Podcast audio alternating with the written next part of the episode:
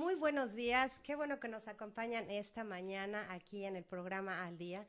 Yo soy Claudia Esponda, les recuerdo que estamos transmitiendo en vivo desde la ciudad de San Antonio, Texas, y este programa lo transmitimos todos los martes y jueves en punto de las 9 de la mañana, salvo que ocurra así una extraordinaria emergencia, somos muy puntuales y estamos a las 9 de la mañana.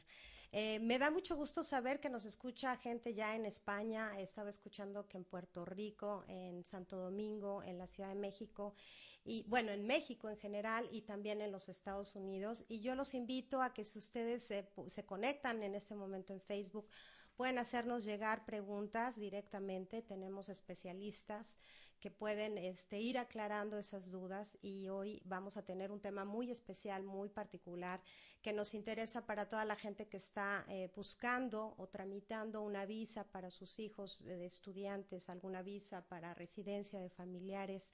Entonces vamos a hablar de, este, de, estos trámites de visas que se dan entre México y Estados Unidos. Y para ello me acompañan dos especialistas en el área, eh, dos abogados eminentes aquí de la ciudad de San Antonio, y me voy a permitir hablar un poquito de ellos antes de, de darles cordialmente la bienvenida. Voy a empezar por las damas, así es que voy a empezar con María Fitzmaurice.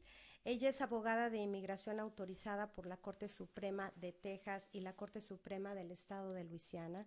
Es miembro de la American Bar Association y cuenta también con licenciatura en Derecho por la Universidad Autónoma de Ciudad Juárez. Obtuvo su maestría en la Escuela de Derecho de la Universidad de St. Mary's, donde enfocó sus estudios jurídicos americanos. Trabajó para la Fiscalía General de México en San Antonio y está enfocando su práctica, en, eh, enfocó en ese momento su práctica profesional en los procedimientos de deportación y extradición y hoy pertenece a un buffet reconocido aquí en San Antonio. Entonces, pues María, primero que nada te doy la bienvenida ya que hice tu presentación oficial. Muchas gracias, Claudia. Un placer estar aquí en tu programa. Bueno, para que nos aclares muchas dudas que seguramente la gente este, las tiene. Claro que sí. Y Aldo Salazar, él cuenta con una licenciatura en Derecho por la Universidad St. Mary's en San Antonio, Texas, y por la Facultad de Derecho de la Universidad de Guanajuato en México. Cuenta con más, con más de 10 años de experiencia legal practicando en ambos países, o sea, tanto en México como en los Estados Unidos. En México trabajó como abogado del Tribunal Administrativo del Estado de Guanajuato es miembro del Colegio de Abogados del Estado de Texas, de la Asociación de Abogados de Inmigración de los Estados Unidos y del Colegio de Abogados de San Antonio. Actualmente pertenece también a esta firma de L. Luche y Salazar. Muchísimas gracias, Aldo, por acompañarnos. Gracias, Claudia.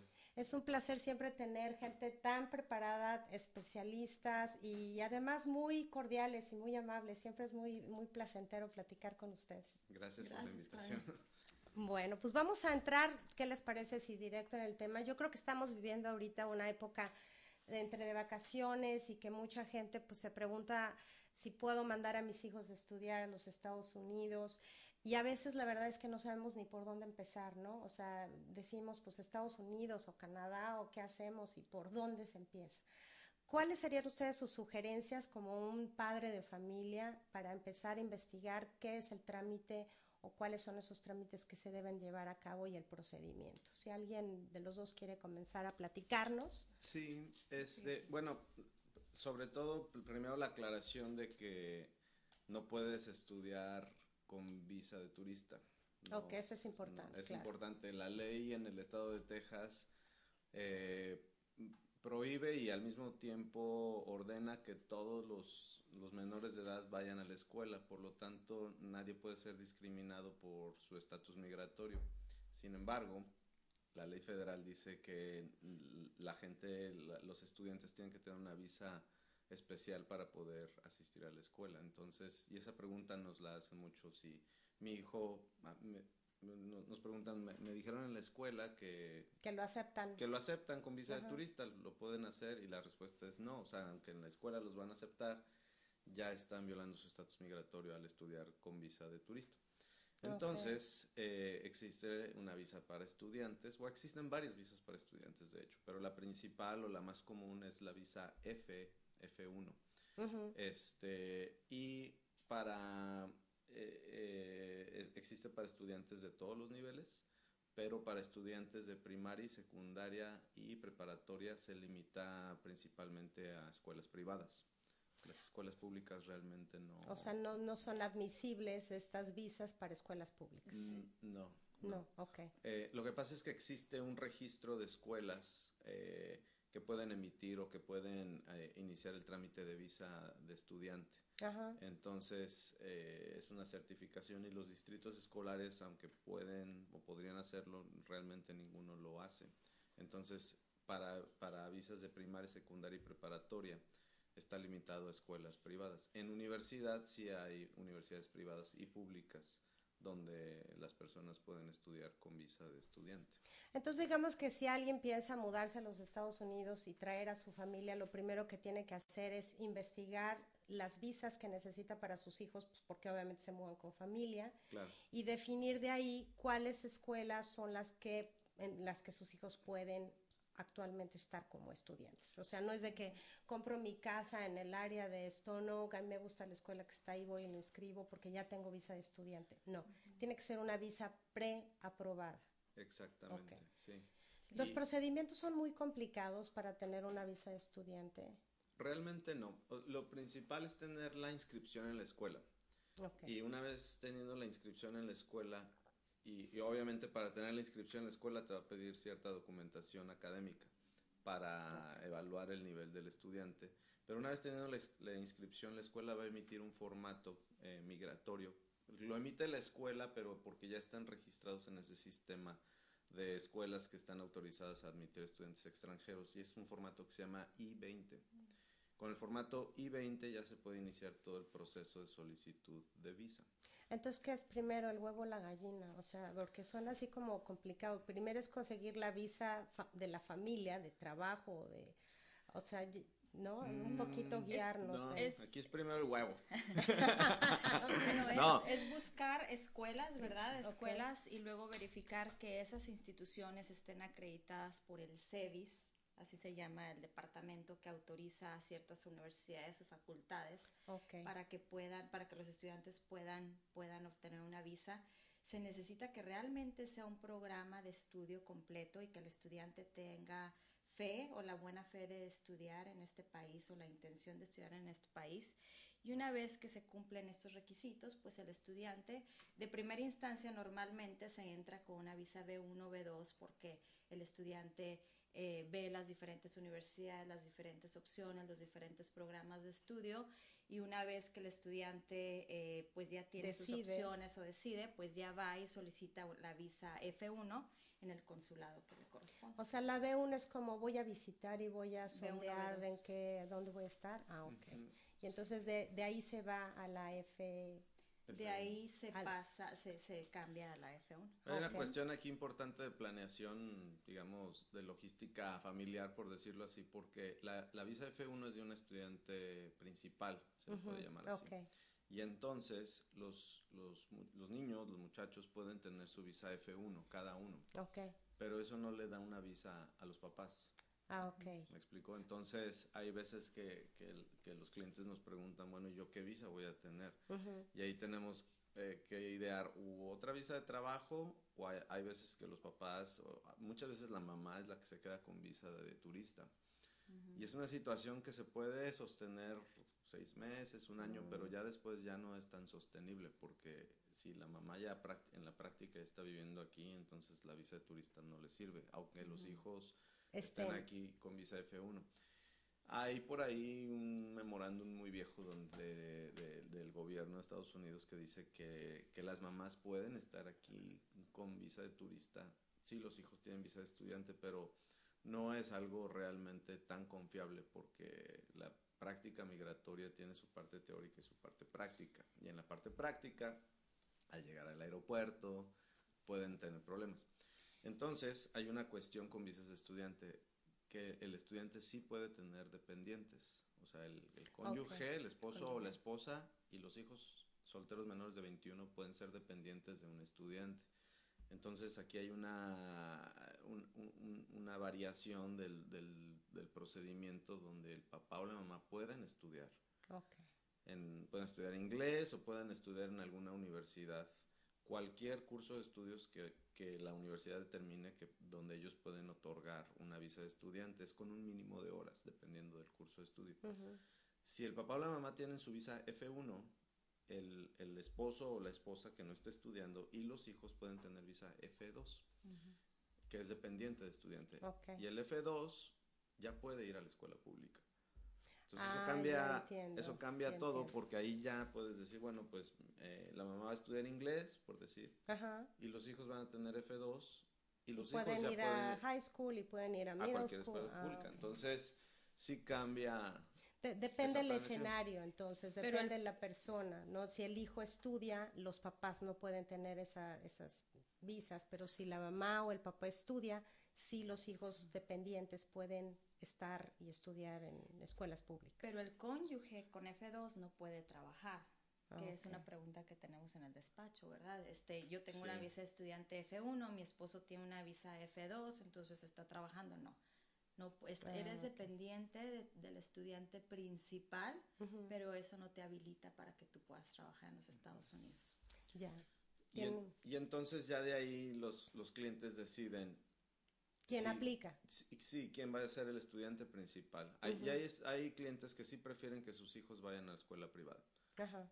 Y ya, bueno, se hace de esa manera y hay quienes al tener esta información sí cambian la estrategia y ya deciden que el papá o la mamá van, van a estudiar y los hijos pueden ir a la escuela a la escuela pública. ¿Y los procedimientos son muy complicados para aplicar o son aplicar para una escuela, que la escuela te autorice y entonces tú haces esta demostración de documentos de que la escuela te pues, acepta o cómo, cómo es? La, la, los criterios de aceptación de la, del estudiante varía de escuela a escuela, ¿verdad? Todos, todas las diferentes instituciones tienen sus parámetros diferentes. Pero el proceso de aplicación es como lo decía Aldo, es simplemente, número uno, fijarte que esa institución esté acreditada por el CEBIS. Número dos, que sea un programa de estudio válido y completo, que seas estudiante regularmente de tiempo completo y obtener la forma I-20 y con eso ir al consulado y solicitar tu visa F1. Ah, okay. Hay una página donde se puede consultar qué escuelas están, porque varían de de año a año qué escuelas están autorizadas para otorgar visas. Creo que es este, ice.gov eh, diagonal CEVIS, ¿no? No, ahorita te lo doy. bueno, la, ponemos. se llama studyinthestates.dhs.gov. Esa es la página. me, me, falló la memoria. Vamos a tener que aplicar aquí un este una terapia de reconocimiento de memoria aplicada. No, es que además es cierto, para ustedes debe ser muy complicado porque son tantas este tantos casos, que la F, ah, yo ya termino haciendo que la F, la M, la 2. Pues hay visas de la A a la Z. Hay visas como días del año. Te tienes que aprender todo el abecedario. Exacto. y además diferentes para cada situación, porque uno pensaría que hay una visa de estudiante, pero como mencionas ahorita, Aldo, depende quién es el que aplique, entonces cuáles son las consecuencias de los familiares, el, resultado que van a tener para la misma visa, ¿no? Sí, en general, digo, para la escuela, como dice María, cada escuela tiene sus requisitos, pero en general pues son las constancias de estudios, al, depende del grado al que quieras entrar. Y esa parte yo nunca he visto, aunque yo no me meto en esa parte, nunca he visto que los clientes tengan una complicación. Yo nada más les digo, tráigame la forma I-20, que esa es la que la escuela les da una vez que ya están inscritos. Con la forma I-20 nosotros ya podemos iniciar el proceso de solicitud de visa, que es un proceso bastante normal, muy similar al de la visa de turista. Okay.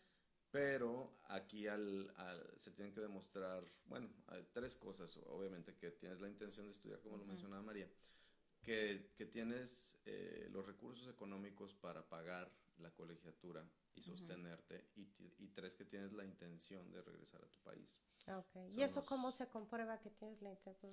Eh, que, tienes propiedades en México. que tienes propiedades en tu país, que, tienes... tu papá trabaja allá, o eh, no todo, Un arraigo eh, por propiedades, por tu familia, porque tu familia está allá, etcétera, ¿no? Normalmente yo creo que la autoridad ve si alguien tiene la capacidad económica de estudiar aquí, no, no van a tener eh, problema en, en, regresar a su país. ¿Qué es lo que no puede hacer un estudiante? Número uno, trabajar. Okay. Trabajar. excepto en el campus. En el campus escolar, bajo ciertas Ah, circunstancias, sí puedes trabajar, pero como regla, regla general, con una visa de estudiante no puedes ni, trabajar. ni en una tienda de hamburguesas, No, no absolutamente puedes cero. trabajar. Aunque te den o te otorgan trabajo, no puedes Se trabajar. puede solicitar un permiso de trabajo en, en caso, pero tienes que demostrar, bueno, como dice María, en, dentro del campus sí puedes solicitar el permiso de trabajo y puedes trabajar ahí, dependiendo Como, también del no curso de adjunto estudios. de maestro, O en investigador. la tienda, en la en una de las tiendas Ah, de, libro, en, en las tiendas de, de la, de la universidad, etcétera. Eh, si demuestras necesidad económica, sí puedes trabajar fuera del campus, este, pero hay que solicitar el permiso de trabajo y demostrar la necesidad económica. Entonces, esa parte mm, hay que cuidarla mucho si puedes estudiar dentro o fuera del campus. Eh, en los estudiantes de universidad, al final del, del curso de estudios, en, al nivel de bachelors, del bachi- de la licenciatura, perdón, este, se otorga un permiso de trabajo por un año que se llama OPT, que es este es el, las prácticas eh, profesionales Ujú, o- que en se llevan ¿no? a cabo en México. Exactamente. Ujú. Y entonces es básicamente es un permiso de trabajo por un año donde para trabajar donde tú quieras en un trabajo relacionado a tu área de estudios. Ujú. Este es el único caso que en el que se puede trabajar, pero habría que mencionar que este permiso normalmente es al final del curso de estudios. Ok, Ya una vez finalizada la carrera. Una vez finalizada la carrera, tres o cuatro años, y vas a tener tu OPT, ¿no? Vete. Ajá. Hay, y hay eh, OPTs también después de maestría y hay OPTs también relacionados a, a, a todo lo que es STEM, ¿no? Ciencia, tecnología, matemáticas e ingeniería, este, que es un permiso por dos años. Ok. Entonces hay Sí, hay una gama de- posibilidades, de, pero permisos de trabajo, pero esto es más para las personas que estudian licenciaturas. O sea, no hay OPTs para gente que se gradúa de la universidad, de la preparatoria o de, o de secundaria, ¿no? Ahora, una vez que un estudiante termina un curso en, en la escuela, en la prepa, en el este, middle school, prim- primaria, ¿tiene una cierta eh, temporalidad esa visa en salir del país? O sea, se termina su curso en julio. ¿Cuánto tiempo tiene para estar en el país o abandonar el país? Si ya se van, si ya no van Si a estudiar, termina, son ajá. 60 días. 60 días. Ajá, tienen 60 días para salir del, del país.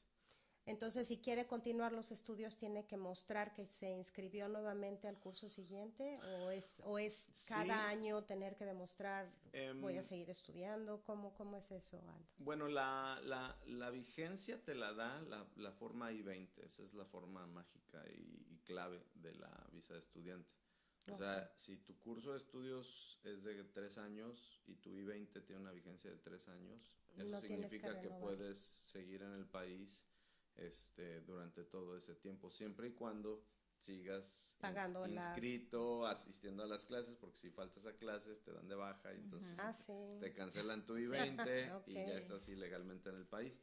Entonces, es, es depende de la vigencia de, la, de esa forma. De hecho, para viajar con la visa de turista, tienen que viajar, perdón, con ese estudiante, estudiante. tienen que viajar con su visa de estudiante y con la forma I-20, siempre, con la original. Por si no nos ponen una regañada tremenda Ah, ¿sí? en, el, en el aeropuerto. Entonces, tienen que traer la hoja O sea, literal, los, Ujú. pas- los Porque ya está todo ¿Por qué? Porque la visa, porque la, la visa te- te la van a dar por esa vigencia, Ujú. pero realmente donde ellos pueden comprobar que la persona todavía está estudiando es con la información de la I-20. Ah, ok. ¿ok? Entonces te tienen que asegurar de que sí estás yendo a la escuela, ¿no? Exactamente. Ahora, este, pasa lo mismo con las visas de intercambio cultural, o sea, de que viene un estudiante aquí y otro va para allá, ¿es, es el mismo No. procedimiento? Bueno, hay, para visas de intercambio hay dos tipos principales. Está la visa J y está la visa M. No bien decías que abecedario. Sí, de la- Oh, Dios bueno, de la B a O la sea, tienen que Pues ustedes la vela de turista, o sea, hay, hay todo. Pero la, la visa. J tiene, es una visa que tiene muchas categorías dentro de la misma.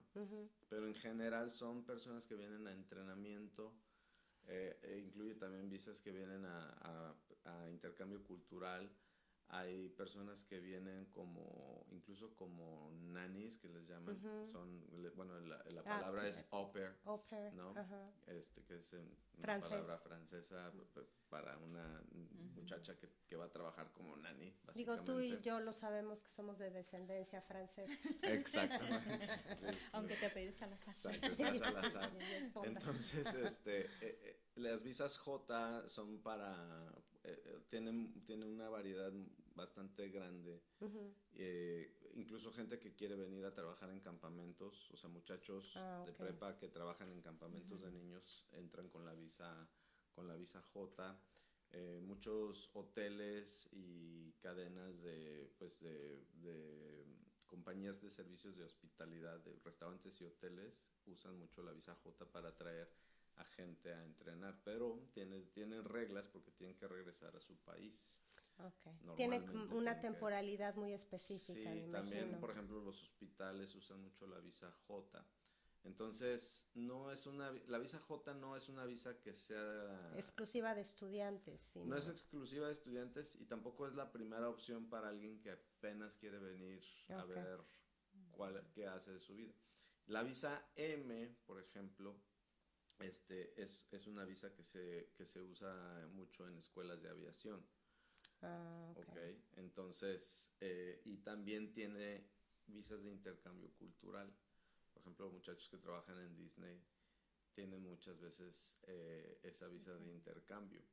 Y ahí pueden trabajar, pero son casos como muy, particulares. Muy particulares y en general para, para muchachos de, de prepa, universidad, pero que no vienen necesariamente a estudiar. La visa es de estudiante como tal es principalmente cursos la visa largos F, La visa F y es la con la que la gran mayoría de personas este, vienen. Mucha gente venía con la visa M para estudiar en, escuelas de aviación, pero se empezaron a hacer, este, las escuelas de aviación lo empezaron a ver como un negocio de admitir ah, más estudiantes y, y, se empezaron a hacer mucho, muy, este... ¿Solicitadas? Muy solicitadas y las escuelas bastante relajadas en cuanto a la asistencia de los alumnos. Ah, ok. hasta que el gobierno dijo, a ver, no. Vamos a poner orden. Ajá, pusieron bastante orden, entonces ya no es tan común que la gente pida una visa M. Okay. Porque decían, no, pues voy cada dos semanas a mi clase dos horas y ya me tomo todo el día de vacaciones. y les extendían el plazo. Entonces, eh, sí, ya no es tan sencillo la visa M. Eh, y la visa J es, sí se usa, pero es complicado traer a toda una familia con una visa J. Porque aparte no te va a dar un periodo muy largo de estancia. Entonces, en general, la mayoría de nuestros clientes optan por, por, usar la visa F, que es, digamos, la normal, la tradicional de estudiante. Okay. Y para los que vienen de, digo, vienen los campamentos de verano tan populares aquí en Estados Unidos, entonces si alguien que está escuchándonos en México quiere mandar a sus hijos, tendría que aplicar con esta, la visa M. Bueno, no, porque si nada más vienes a asistir al campamento. de, verano, dos meses, ahí, deshacerse del chamaco. Ese es con una visa de turista, porque no vienen a estudiar. No vienen a ah, estudiar. Pero sí los, pero hay muchachos que vienen a trabajar en el curso de verano. Ajá, y esa en general es una, es una visa J. Ah, yo, yo hubiera pensado que necesitas una visa para mandar al chamaco y ahí que se quede y que te Es que realmente vienes de visita, ¿no? A un campamento, tu estadía no va a exceder de dos meses, de dos meses, entonces está dentro de los límites de la visa B1, B2. Okay. Y las de turistas ahorita están todavía en el rango de seis meses. Pero, bueno, el, el, el periodo máximo de admisión de una visa de turista es de un año. Okay. Normalmente les dan seis meses, pero no es poco común ver clientes que tienen permisos de un año de turista. Ahora, la ley en Estados Unidos es, es este, diferente a como es en México y en otros países de Latinoamérica, ¿no? Ajá. Porque lo que dice la ley no necesariamente lo dice, o sea, aunque dice un año, no quiere decir que realmente puedas vivir aquí un año. Ah, Todo, O sea, sí, pero no. Sí, pero no, todo, este, no entiendo. Es como las mujeres. Ay, ya vamos a empezar con problemas. Aguas porque somos dos, ¿eh? Te echamos montón. a ver, déjame, pienso muy bien mis palabras. Sí, por Y favor. de- a ver, se- No, pero vas a estar de sí. acuerdo conmigo porque en la ley, Creo en que la ley americana lo que más cuenta es la La intención, intención. Ujú. Ajá, está bien como ahí. con las mujeres. Ah, ok. Es que- Aguas con lo que ¿Y cuál, dices. cuál es la intención de una visa de turista? Es viajar, visitar. visitar, eh, pero ya vivir, ya estás viviendo aquí un año, entonces ya la intención de turismo Es otra. desaparece. Ajá. Estoy Sí, aquí arreglando porque alguien me dijo que... ¿No se oye? No, se van a tener que acercar un poquito más. Ah, ok. Déjame saludar rápidamente a la gente que nos está escuchando, a Irma Kersig, a Nancy Flores, Lucía Zambrano, Rosa María Ramos, Rosy Urra- Urraya Salcido, Liliana Howard, Marta Sánchez de Acosta. Rosa siempre, dice con Rosa, siempre esos excelentes abogados informándonos de temas tan interesantes. Eh, Marta Sánchez, felicidades, todo el éxito, saludos, Bella. Eso lo dijo por mí. o lo digo por ti. Este, saludos, muy buena información. Anita nos manda a saludar. José Eduardo Garibay, eh, John, Gerardo Ortega, eh, JJ, José Amuchin, Muy- Gerardo Ortega dice hola Klaus, Jenny Morfin, eh, Gerardo Ortega dice que si le podrían subir al volumen, por favor. Es que se me alejan los jóvenes del micrófono. Vamos a hablar más fuerte. Sí. Voy a hablar más fuerte. Eso, sí, como- hombre y varonil. varonil, sí. Entonces, este, nos contabas de las visas de turistas, pues que no sé, hay que quedarse un año, no, para nada. Sí, bueno, y es un O sea, sí, comentario así rápido, creo que ya lo habíamos dicho la otra vez que estuvimos aquí, pero... eh, y los clientes me dicen, a ver, aquí dice que puedo estar seis meses, entonces me quedo cinco meses y medio, me salgo un día Una o dos y y regreso. regreso. Y la respuesta es, no, no se puede. Y, y, sí hay clientes que nos han dicho, oye, pero entonces, ¿para qué me dan seis meses? Y la, y la respuesta es que la ley es diferente en Estados Unidos y lo que cuenta es tu intención. Si ya tienes una casa aquí, ya te inscribiste en el gimnasio, ya tienes cuenta Sí, bancaria, un teléfono. Ya Tus hijos van a la ta- ya escuela. Bueno, si tus hijos ya van a la escuela, entonces ya, ya, tienes pero tarjeta de Macy's, de JCPenney, de Exacto. todo, pues, entonces hay que tener cuidado Ajá, Y eso, y, y esto en la planeación, de, no nada más de visas de estudiante, todos los tipos, cuando, la, cuando nuestros clientes quieren venir a, a vivir aquí, tenemos que planear mucho porque siempre el problema principal que tenemos es la escuela, porque los niños tienen que estudiar y nuestros clientes con mucha razón no quieren dejar a sus niños fuera de la escuela, pues, obviamente. pero no pueden estudiar con visa de turista. Y el cliente dice, pero ¿por qué no? Si en la escuela a mí, y es lo que, y es lo que decía Aldo hace un momento, ent- eh, aquí en Texas, tu hijo puede asistir a Tiene. la escuela, Tiene. que asistir independientemente de que tengas el estatus migratorio para hacerlo o no, para quedarte en el país. Entonces el cliente se confunde porque dice, pero es que mi hijo está en la escuela, válidamente está estudiando, ¿por qué tengo un problema ahora? Entonces, pero sí se complica a la hora de querer eh, buscar una visa que te otorgue eh, el estatus necesario para permanecer o residir en el país. Ujú. O sea, digamos que de Porque alguna manera se de contrapone el sistema de educación con el sistema Con la de ley estatal, con la ley federal. Ok. Ahora, no es el mismo caso para los profesionistas. O sea, ahí estamos hablando de diferentes visas y, y cómo funcionan estas visas. Para, una, para un, alguien que ya terminó una carrera en México o en otros países, Ujú. quiere solicitar una visa de profesionista, ¿qué, Ujú. qué es lo que pasa en estos Pues casos? la visa más común por la que tenemos es la visa TN. La visa TN es una visa que se otorga a profesionistas, a consultores y a técnicos. Ujú. Profesionistas normalmente son personas que poseen un grado académico en algún tipo de licenciatura, ¿verdad? Este, eh, licenciados, en, licenciados en cualquier rama, ingenieros. Eh, la otra categoría es para consultores. Consultores son expertos en un área determinada que tienen por lo menos cinco años de experiencia. Y por lo último, técnicos. Técnicos y lo que se necesita es que tengan dos años de estudio en alguna disciplina que lleve a un grado académico. Entonces, esas son las visas TN. Eh, para profesionistas, lo único que necesitamos es un título y cédula profesional. Entonces, existe esa visa TN que se otorga, se basa en el Tratado de Libre Comercio y se otorga a ciudadanos a mexicanos y a ciudadanos canadienses. TN1 y TN2 para mexicano. Y pues también existen las visas H1B. Bueno, hay que mencionar que, que, se necesita la oferta de trabajo. También la oferta de o una empresa americana. Si alguien solicite a un trabajador, un profesionista de México, de otro país, porque por ciertas cualidades como las mencionas. Sí, porque si hay personas que nos han preguntado si pueden venir, o sea, solicitar su visa porque son profesionistas para venir a buscar trabajo y desgraciadamente no. no, se puede. necesitas una oferta de trabajo. Necesitas tu oferta de trabajo y ya después puedes solicitar la, la visa de empleo, eh, puede ser la visa TN, que es para, como mencionaba María, para profesionistas mexicanos y canadienses.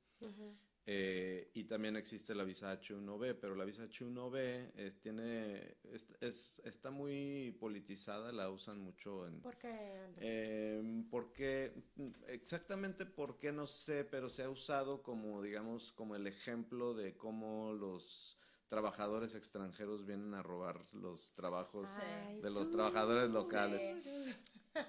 Cuando la realidad es que solamente hay 65 mil de esas visas al año eh, en los últimos siete o ocho años ha habido tres o cuatro veces más solicitudes que visas disponibles, por lo cual tiene que haber una lotería. Eh, primero para ver qué 65 mil solicitudes entran a análisis y, ya y ya después de ahí, pues algunas, la gran mayoría quedarán aprobadas y otras cuantas no. Pero solamente son 65 mil para todo el mundo cada año. Ah, ok. Y, y, hay un porcentaje que se, se delimita para exclusivamente para México o no? ¿O es, no, es mundial. o sea, ajá. y no hay para México damos un 20%, para ah, ah. Corea damos 8 para no, no, no. en residencia sí hay una hay una división así por eh, en algunos países que tienen un alto índice de inmigración en Estados Unidos, pero para H1B no. Son 65 mil más 20 mil eh, más para para puestos con maestría, personas con maestría. Este, pero cada año se están, se están terminando y las empresas no, no pueden traer este, suficiente mano de obra. Aparte, la visa H1B tiene una determinación de salario que te da el gobierno.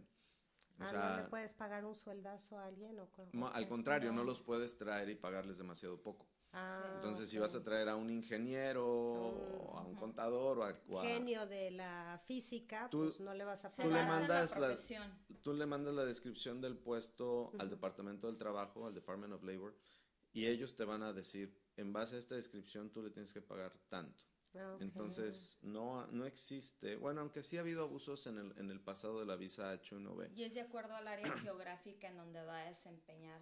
O sea, si es Nueva York, si es Estados Unidos, Texas, bla, bla. Está muy politizada, pero la verdad es que no es fácil tener una visa H1B.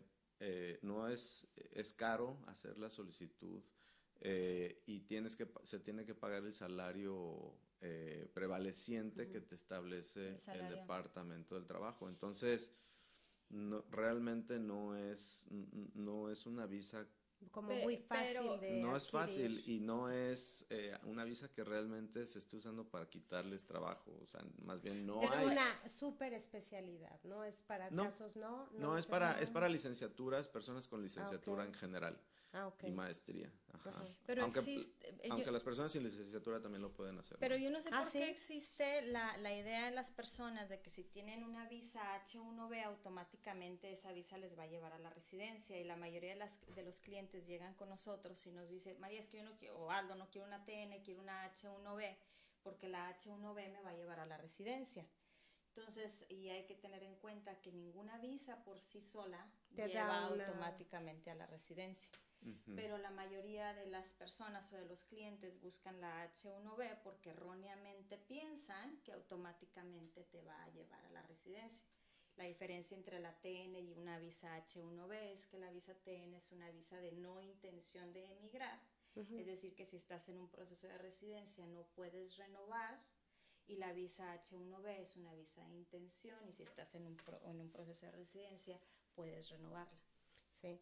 No, lo que entiendo es que obviamente cada caso es muy particular, ¿no? Por eso están ustedes, porque precisamente hay mucha desinformación. O sea, Juanito me dijo que él consiguió la H1B y metió a sus hijos a la escuela y entonces, y, y la libró, quién sabe cómo la libró y pasa por ciertas circunstancias, casos de cada familia, pero eso no garantiza que tú, porque tu cuate tuvo la UTN y tú y tu esposo está con la M1, y, entonces hay, hay que tener mucho cuidado en qué es lo que, cuál es tu planeación a futuro y qué es lo que estás buscando.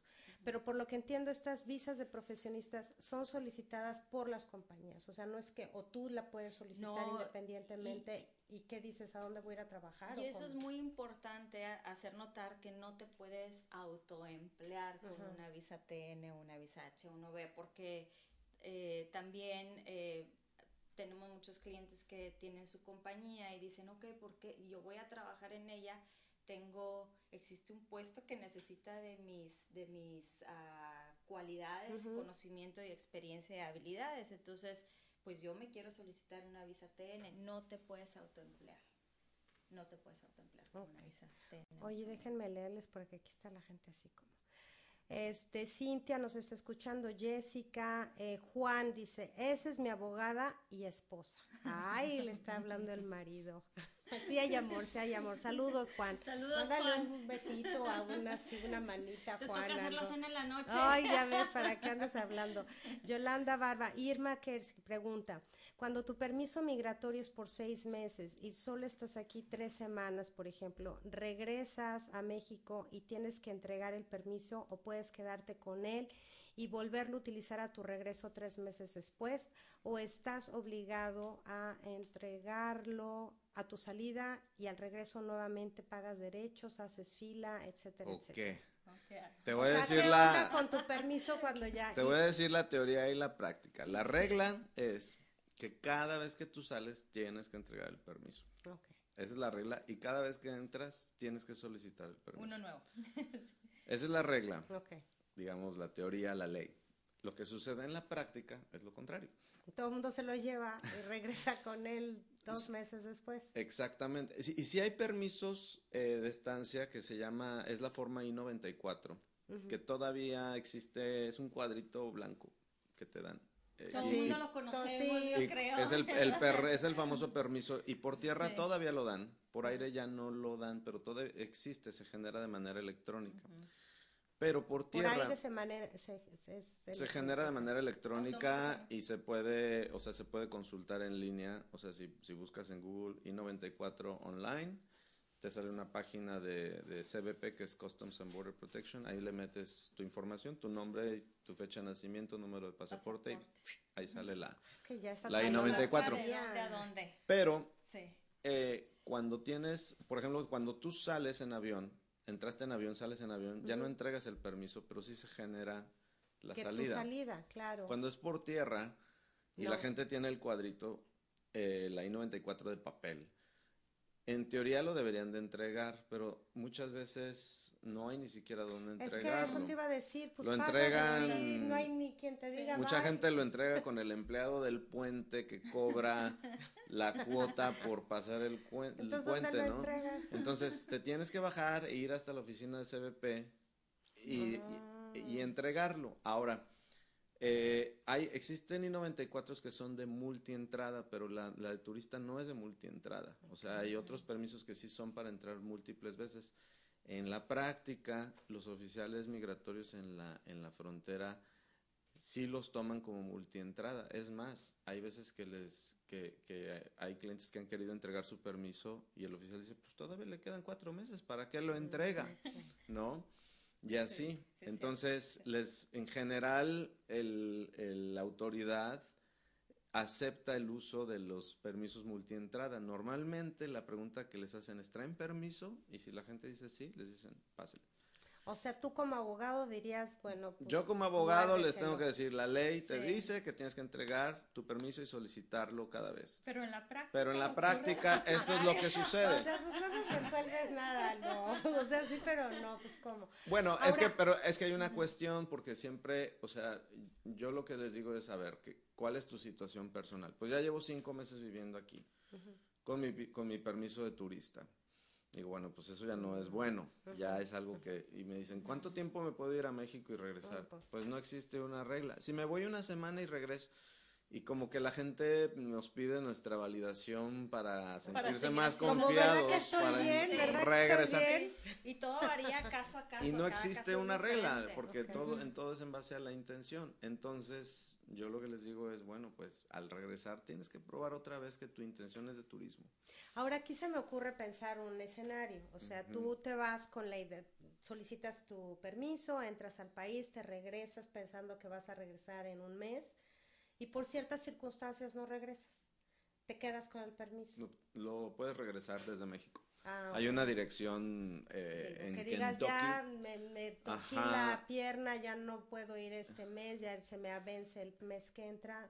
Sí, de todos modos es necesario regresarlo o dices, ay, pues ya Siempre- no lo regresé, ya lo de guarda ahí en Siempre lo cajón". mejor es regresarlo. Sí, ok. Ajá, siempre lo mejor es regresarlo. Eh, si no lo puedes regresar, eh, sí sería bueno cuando alguien regresa que tuviera pruebas de que estuvo en México, como estados de cuenta bancarios, este, estados de cuenta de la tarjeta de crédito, que prueben que la persona estuvo fuera del país, porque sí puede llegar a ser un problema, o sea, nunca Ah, sabemos. Siempre tienes que probar lazos con tu país. Hay oficiales que sí, pues que sí revisan bien y que dicen, oye, aquí no hay registro de tu salida, ¿eh? ¿Cuándo saliste? Ah, y empiezan a ver esa, esa cuestión. Pero si hay una dirección de, eh, después te la podemos pasar, eh, de, de- del gobierno de Estados Unidos, de Customs and Border Protection, donde las personas pueden mandar por correo su Su I-94. Esto, es, esto es cuando la persona tiene la I-94 en tarjetita. Y salieron por tierra, porque cuando sales por avión ya está generado. Y esta se les otorga a estudiantes, a profesionistas, a todo. Sí. Las visas, O sea, sí, ¿no? Sí, todo el mundo tiene permiso- su papelito. Bueno, aquí este, este es un tema así como una de las piedras angulares del- de, los conceptos migratorios, que es la diferencia entre visa visa y y permiso. Visa, vi- A ver, aclárenos. A echar A ver, licenciada, ¿qué es la visa? Va, María. Visa, y la visa es un, do- es que siempre el cliente llega y dice, es que mi visa... A todos le decimos visa, Sí, a todos ¿verdad? le decimos visa. Entonces, la visa nada más es un documento de entrada y salida, ¿no? Y el permiso, que es la tarjetita o lo que sea, lo que se genera de manera electrónica, es lo que marca el estar en el país. Y pasa mucho con las visas del trabajo, por ejemplo, una visa TN. La visa te la dan siempre por un año, pero tu I-94 generalmente te la dan por tres años. Ujú. Y lo que marca el estadía en el país realmente es el I-94 y no la visa, que es simplemente un documento de entrada y salida del país. Ah, ok. La visa es lo que está estampado en el pasaporte o la tarjeta que te dan. Y piensa en la visa como un boleto de entrada. Ok, como tu ticket de que pagaste. Tu ticket para entrar al país, pero la duración de la función de lo que tú puedes estar aquí es lo que te dice el permiso. Ok. Si la visa se vence, no es necesariamente un problema. O sea, una visa puede estar vencida. En determinados casos hay un par de excepciones, pero en la gran mayoría la visa puede estar vencida. Pero si el permiso de ¿Está estancia está vigente? vigente, estamos hay bien. Lo que problema. marca la regla dentro de Estados Unidos es el permiso. Permiso. Ok. Y lo que explicaba María de la diferencia, no, no, la, la vigencia de la visa no necesariamente, o más bien casi nunca, es la vigencia del permiso. Ok. La vigencia de una visa de turista, por ejemplo, de una visa láser, generalmente es de 10 años. Sí, claro, Para sí. México, por ejemplo. Pero no te dan 10 años de permiso. Sí. Te dan 6 meses o un año. Este, o 30 días, ¿no? Te pueden dar. Eh, y con las visas de trabajo generalmente es al revés. Las visas de trabajo, por ejemplo, para los mexicanos están castigadas y restringidas a un año, pero los periodos de admisión son más largos. Entonces ahí ya entra una serie de, de- de reglas que le ayudan al cliente en general a, a poder extender su estadía a pesar de que su visa de trabajo haya vencido. Ok, entonces la que hay que hacer caso es al permiso. Al permiso. Al permiso. Ujú. Con todas estas visas de estudiante, de, de este, profesionista, ¿se puede adquirir documentos como este, licencia de conducir y cosas como esa? Con las visas de trabajo, sí, TN, en cuanto te den a ti una visa, por ejemplo, de trabajo TN, eh, puedes eh, ingresar a los Estados Unidos, solicitar tu número de seguro social y posteriormente solicitar tu licencia de manejo. Con las visas de turista no, porque son, vista, son visas con la intención de visita, viajar, etcétera, tienen diferente intención. Entonces, respuesta es con las visas de trabajo, sí puedes. Con las de estudiante. Con la visa de turista, o sea, la, el, porque el número de seguro social se otorga a las personas que están autorizadas para trabajar en Estados Unidos. Sin embargo, con la visa de turista sí puedes solicitar una licencia de manejo, pero va a estar restringida al, permiso, ah, al tiempo del permiso que te hayan dado. Entonces, ha, sí ha habido clientes que tienen un permiso de un año y pueden sacar una licencia de manejo por un año lo cual está bien, pero hay que tener cuidado con la intención siempre. O sea, ¿cuál es tu intención? la intención siempre es lo más importante. ¿Para qué quieres una licencia de manejo si eres turista? No, o sea, vives aquí o no. Entonces, eh, los estudiantes pueden obtener licencia de manejo, pero no pueden obtener número de seguro social si no, tienen permiso para trabajar. Los dependientes, por ejemplo, de determinadas visas de trabajo, por ejemplo, de la TN que hemos mencionado varias veces, los dependientes, la esposa, esposo, cónyuge, hijos, sí pueden solicitar eh, licencia de manejo, pero no pueden solicitar número de seguro social. No pueden trabajar y no pueden solicitar número de seguro social. Es una cuestión muy importante. Los dependientes de TN, no pueden trabajar aunque tengan residencia y estadía legal en los Estados Unidos. No pueden trabajar, están restringidos en esa situación. Ok.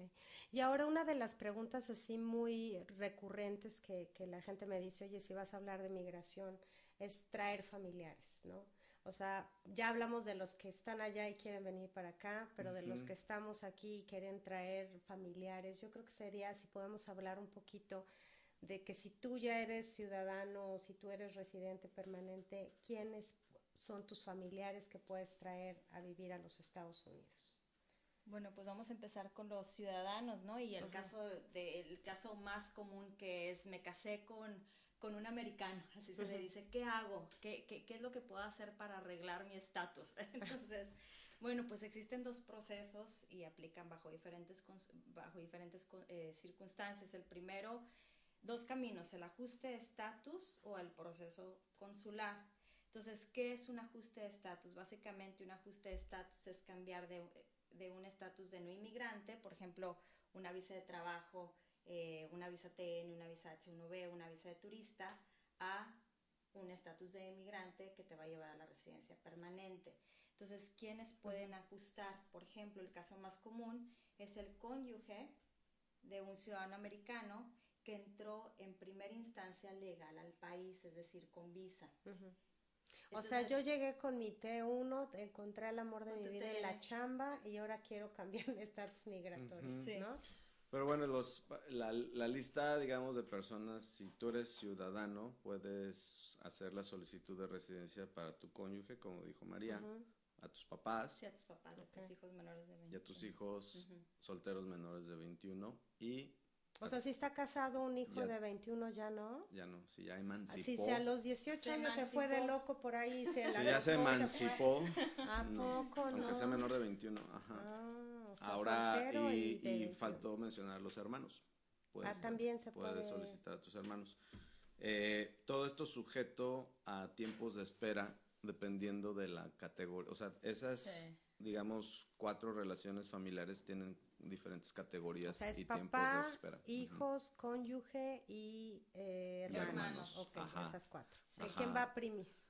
Bueno, eh, hay, un, hay un concepto en el derecho migratorio que se llama parientes inmediatos. Los parientes inmediatos son los que, eh, para los que existe una residencia inmediatamente disponible o disponible inmediatamente sin un tiempo de espera más que el tiempo de, trámite, el tiempo de proceso que normalmente ahorita es como de alrededor de un año. Ah, ese es el normal. Ese es el normal. pero en tiempos migratorios, en tiempos migratorios un año es nada, la verdad. Ok. Este, pues este fue bien, ¿no? Sí, sí, sí, la verdad sí. Este, ya antes eran mucho menos, eran tres o cuatro meses, seis meses, pero ahorita ya es como un año. En general. Este, y los papás, cónyuges y hijos solteros de menores, menores de 21 son los parientes inmediatos. Los hermanos ya entran dentro de una categoría que, que es de las más atrasadas. Ah. Entonces, Años, aunque se pueda hacer la solicitud, realmente los hermanos tienen que esperar, en el caso de los mexicanos, de 15 a 18 años para No poder es venir. cierto. Ujú. Sí. O sea, si Sí. te quieres traer un hermano, lo vas a volver a ver. Ya lo de- tenía 20, lo vas a ver a Sí. los 40. Pero sí hemos tenido casos, ¿eh? Sí. Donde Llegan, llegan, llegan así la de familias. se les olvidó. Ay, sí es cierto. Y dice, hace hermano hizo 15 mi años mi petición". hermano nos pidió Sí. y ya están listos para venir. Ay, qué buena Entonces, onda. sí, el tiempo pasa. Oye, pero mencionas, por ejemplo, la- las edades, que me parece muy interesante. Digo, Ujú. tener un hijo de 21 años que no se ha casado, pero si en ese periodo de trámite conoce al amor de su vida y se casa, ¿ya entra fuera del trámite o no? Digo, Em, estoy hablando así como temas que se me ocurren, Bueno, ¿no? eh, déjame terminar nada más con las, con las categorías porque los que son residentes tienen diferentes reglas. ah, estos son para los Esto ciudadanos. es para los que son ya ciudadanos, ¿no? O sea, si ya, ya, ya terminaron su proceso migratorio y se naturalizaron. Los que son residentes no pueden traer a sus papás, por ejemplo. Ah, O sea, los residentes no pueden pedir a sus, a sus padres, pueden pedir a, sus, a su cónyuge e hijos solteros menores de 21 y también pueden pedir a los hijos mayores de 21 años. Eh, también los ciudadanos pueden pedir a hijos mayores de 21, pero ya entran en las categorías donde hay este tiempo de espera. Y normalmente los residentes casi siempre tienen tiempo de espera dependiendo de la disponibilidad de residencias. Ahorita no hay tanto tiempo de espera, la verdad, pero este normalmente, por ejemplo, para países como México hay dos años de espera en este tipo de trámites para residentes. Y eh, los, por ejemplo, los ciudadanos pueden pedir a hijos ya casados, aunque tengan que esperar más. Los residentes, por ejemplo, no pueden pedir a hijos que ya se casaron. O sea, O sea, ahí sí es como ya, te- ya Sí. asunto de otro costal. exactamente. Entonces, hay veces que les, que les dices que no se case y hay hijos que tienen 15 años sin casarse. No me Porque si no pierden la, vida, porque pero- pierden la, la petición migratoria. Oh my God. Oye, por ejemplo, ya ni hablamos de primos, sobrinos No. o eso no hay, No. no, entran ni están en la lista. Ni abuelitas, no. ni sobrinos. Y es que tengo ni un tío que me cae súper bien y vivía en León y me Y lo me quiero que traer. ¿No? Pues consíguele, bueno, no, a lo mejor es casado, ¿no? Con una Este, novia. Consíguele una novia aquí. No, Ah, eso no se puede decir. No, pero literal. soltero, sí, no. No, pero literalmente solo son los más cercanos, ¿no? Los familiares más cercanos. sí. Este, los trámites son muy largos dependiendo este, la situación. ¿Cuál es, ¿Cuál es el más corto que dices que es esposo puede ser inmediatamente? Es que antes de hacerlo dentro de Estados Unidos, que es el ajuste de estatus que mencionaba María, tradicionalmente era más rápido Ujú, que fuera de Estados Unidos por medio del consulado de Estados Unidos en, en el país. Ajá. Pero ahorita ya están casi igual. Igual, sí. O sea, ajá. Es que por medio del trámite consular normalmente envías eh, una, la petición para tu familiar a USCIS y una vez aprobada esa petición se transmite, se pasa a el Departamento de Estado la pasa a través del Centro Nacional de Visas al consulado del país de origen. Entonces son dos instancias, es USCIS y aparte es el trámite en el consulado. Y esto es asumiendo que el, que el caso no tiene ninguna complicación. Porque si hay personas con que, que ya no tienen una estancia legal en el país, entonces tienes que estar considerando probablemente un perdón para poder terminar el trámite migratorio. Si la persona no entró le- Sí. legalmente al país y no entró con una visa o este o, o- o estuvo fuera del país o este- estuvo dentro del país este y, va- y- y fue deportado y volvió a entrar tal vez o, o- o si fueron deportados, entonces siempre eh, hay que considerar la posibilidad de que se tenga que pedir un perdón y eso va a, A a incrementar, ajá, tiempo a incrementar el tiempo de espera Sí.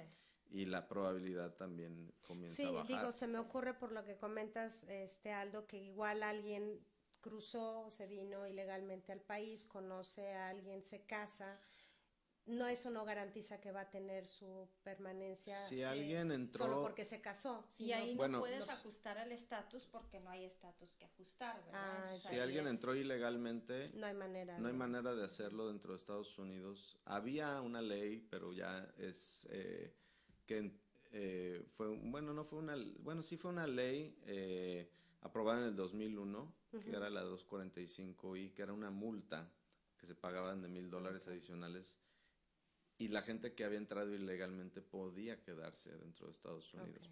Lo que pasa es que al estar sin estatus más de seis meses y salir de Estados Unidos, se activan ciertos castigos. Entonces, esa multa le permitía a la gente quedarse aquí sin que se activaran esos castigos. Entonces, estaba muy bien. Pero eso fue, tenía que haber una petición migratoria eh, presentada en el 2001. Todavía hay algunos casitos por ahí. ¿No? Pero que, por ejemplo, de hermanos que entraron ilegalmente y que fueron solicitados por sus hermanos y que esa eh, petición, que es la forma I-130, fue presentada antes del 30 de, abril del 2001. Si tienes ese caso, antes había muchísimos, obviamente, pero ahorita ya no hay tantos, porque estamos hablando 18 años después.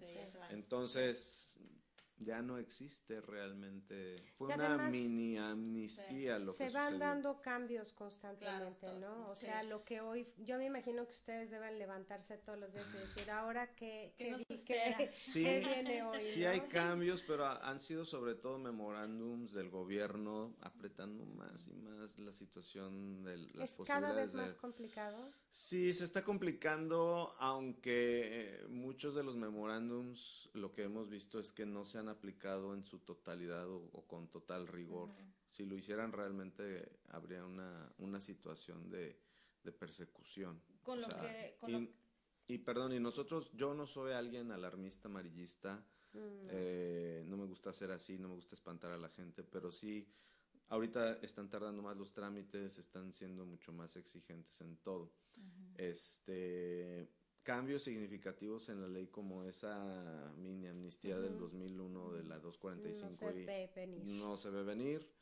Eh, es, es complicada ahorita la situación, pero sí existen todavía los perdones, o sea, la gente que, que, que no tiene una estancia legal o que entró de manera ilegal al país sin documentos, todavía puede hacer esa solicitud de perdón, pero se tiene que demostrar el sufrimiento al, al solicitante principal, al, al, ciudadano o residente.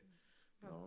Entonces no es tan sencillo, este, pero es posible. ¿no? y yo estoy convencida que nada que mejor que venir con, con un abogado, porque no se trata de llenar formas, ¿no? No se trata de bajar una aplicación en internet y decir, ah, yo, palomita, palomita, si tienes esto, ¿no?